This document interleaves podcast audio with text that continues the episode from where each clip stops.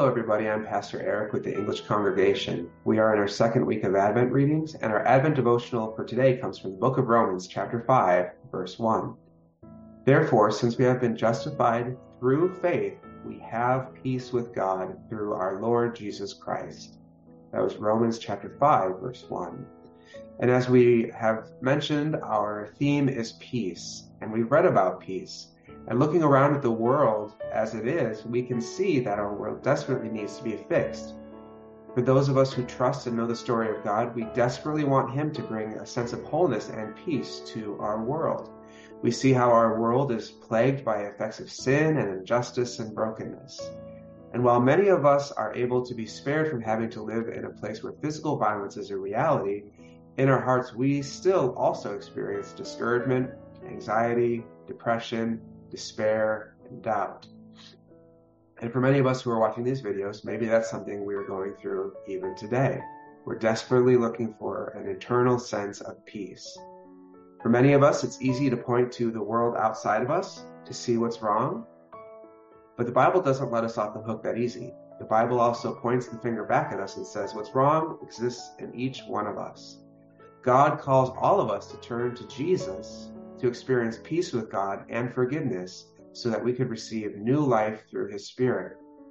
You know, sometimes what happens as we think about the Gospels, just think about the story of the Bible, is that we mistakenly believe that because of our sin, God hates us. God is angry at us. He's going to kill us, but he decided to kill Jesus instead. And so now we have peace, at least in the sense that maybe God's not mad at us right now, but who knows what the rest of our life is going to be like.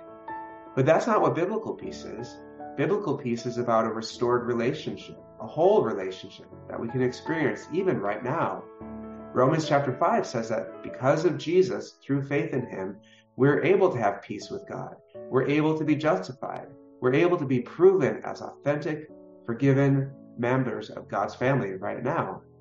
You see, faith is what marks us out as faithful members and forgiven members of God's family. Faith is what brings us into a peaceful relationship with God.